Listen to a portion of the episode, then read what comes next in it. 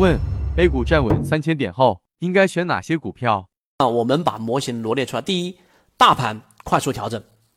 啊，那大盘经过了七月份到现在，平均股价从十九块钱最低跌到了这个跌了百分之十六点一四，大盘平均股价跌了百分之十六，所以符合我们等了很长时间的大盘调整。这个时候浮筹会被洗干净，这个时候恐慌盘会被挤压出来。那么这个时候市场确定性会增加，这是第一点。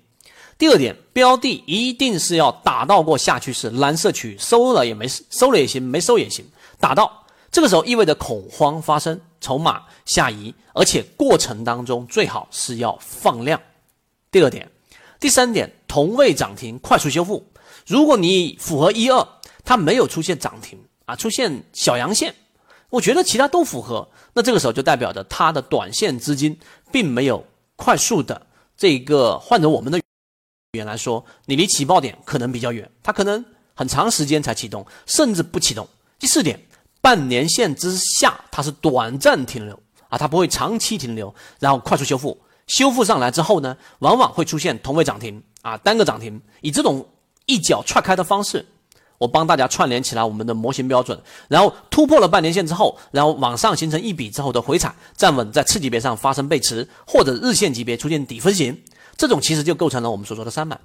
那这个时候就以粉红色的拉升区就出现了。所以第五点，然后最好它是有我们所说的像金鱼报一样类型的，有一定的价值性，那我们就站在资金必经之路上去等待它。所以这里面就是我们说散户数量减少百分之三十啊，百分之十到百分之三十。这个就是我们模型的一个核心，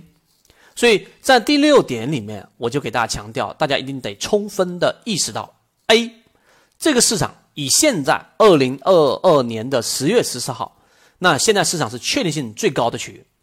；B，这是市场性价比最高的区域；C，这是市场利用率最高的区域。就是你如果大部分我们在直播间里面，我们散户个人交易者，对不对？那你要想资金利用率最高的时候，那一定是要在市场确定性最高的时候，甚至于市场会有一波短期的上攻的时候，这个时候用我们以前给大家讲过的，不断的做一些 T 加零或者是高抛低吸，把成本降低，甚至把你的成本做到负数，最后赚股数的这样一个过程，我在缠论里面讲过很很详细，这三点大家一定要清晰。